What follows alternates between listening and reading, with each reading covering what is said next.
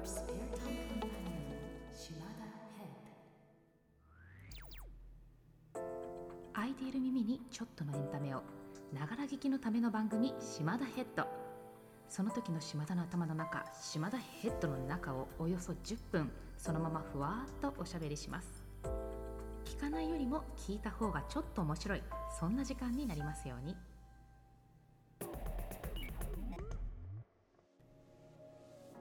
はじめまして島田ヘッドという番組です。この番組のホスト私島田と申します。まずは初回ということで自己紹介から失礼いたします。東京在住の30代音楽のメーカー絡みの仕事をしております。ファッションモンスターな夫とルームシェアかのような自由気ままな2人暮らしをしてるんですけれどもお互いフリーランサーでですねいわゆるディンクスっていうやつにあたると思います。私たちには子供がいない分甥っ子たちを溺愛しております。今お聞きいただいているこの島田ヘッドの他に友人である美人を作っちゃう整体師島さんとですね2人でゆるトークをお届けしている「ゲットマイルドっていう番組もやってます。でゲットマイルドの方では島さんの持っている豊富な知識や情報をゆるトークの中で引き出しながら皆様にもちょっとお役立ていただけるような形でシェアしたいなと思ってます。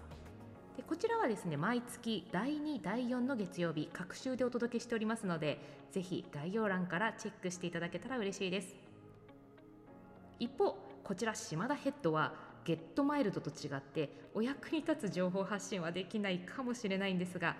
第1第3の月曜日ゲットマイルドの間を埋めることを目標にしながらランダムにネタを発見次第収録配信していきたいと思っています。10分間ほぼノープランでお話をしつつ運転中や作業中お邪魔にならないところでながら聞きしていただけたら嬉しいなという番組です。ちょっと番組紹介になっちゃいましたね。失礼しました。今後お付き合いいただく私島田が何者なのか初回ということでもう少し自己紹介を付け足させていただきます。この番組の中では音楽の話にも触れたいなと思ってるんですけれども最近よく聞くのは Vaundyマカロニ鉛筆そしてピーナッツくん。ピーナッツくんに関しては見た目がまあまあふざけ気味じゃないですか。それでいてちゃんとかっこいい感じがドツボです。ピーナッツくんには「グミ超うめえ」っていう曲があるんですけどそれをヘビロテしてたら脳内がだんだんグミになってきちゃって気づくとグミを買って食べてます。ピーナッツの影響でグミが売れる世界線すごいですね。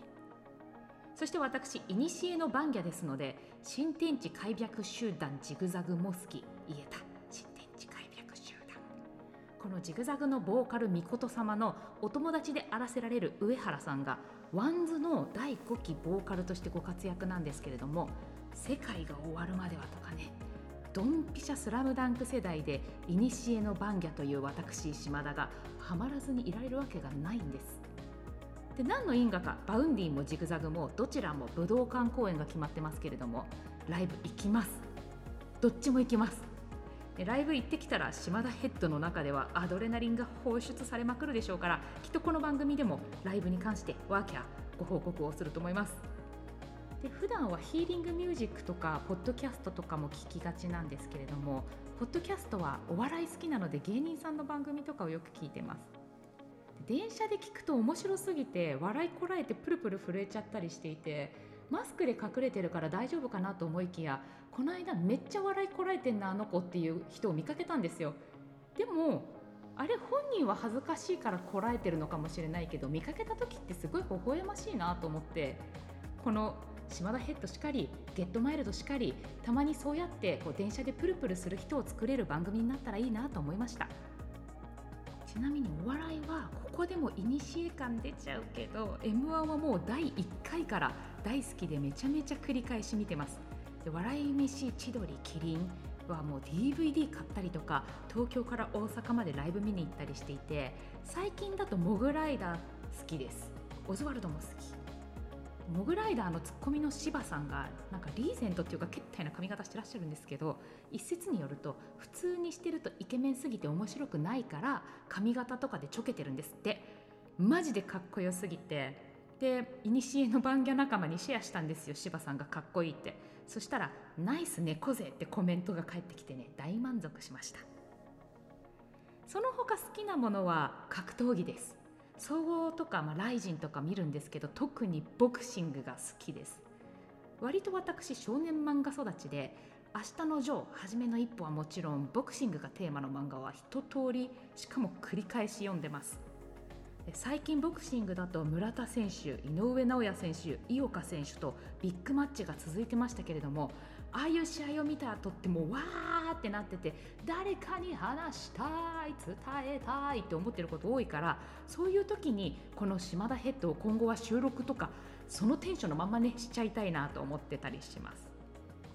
あと今後やりたいなと思ってるのは海外出張に行った時にその海外の空気感が伝わるような場所で収録をしたいんですよ、まあ、邪魔にならないところでカフェとか空港のラウンジとか音そのまんま撮っちゃってあなんか他の国の言葉聞こえるなとか日本とちょっと違う感じの音がするなとかそういう配信もしたいです。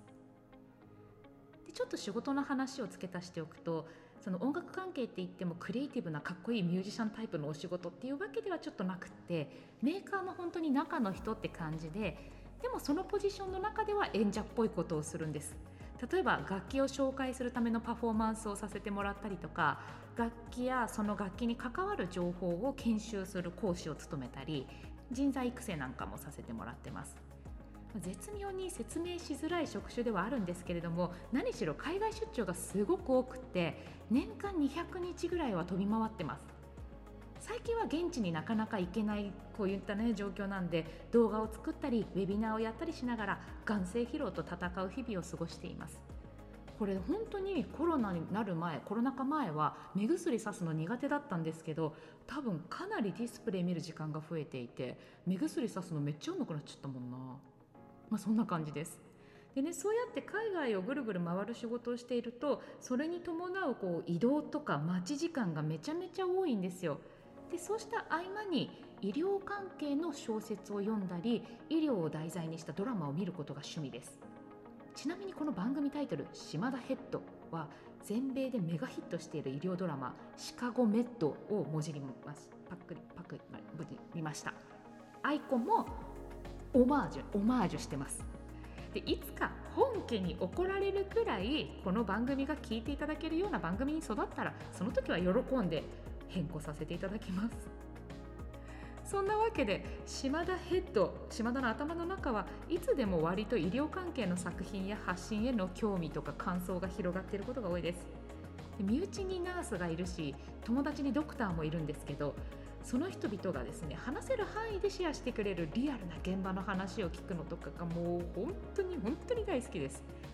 あとはもうそういうガチプロ勢がドラマに突っ込むのとかも面白いの。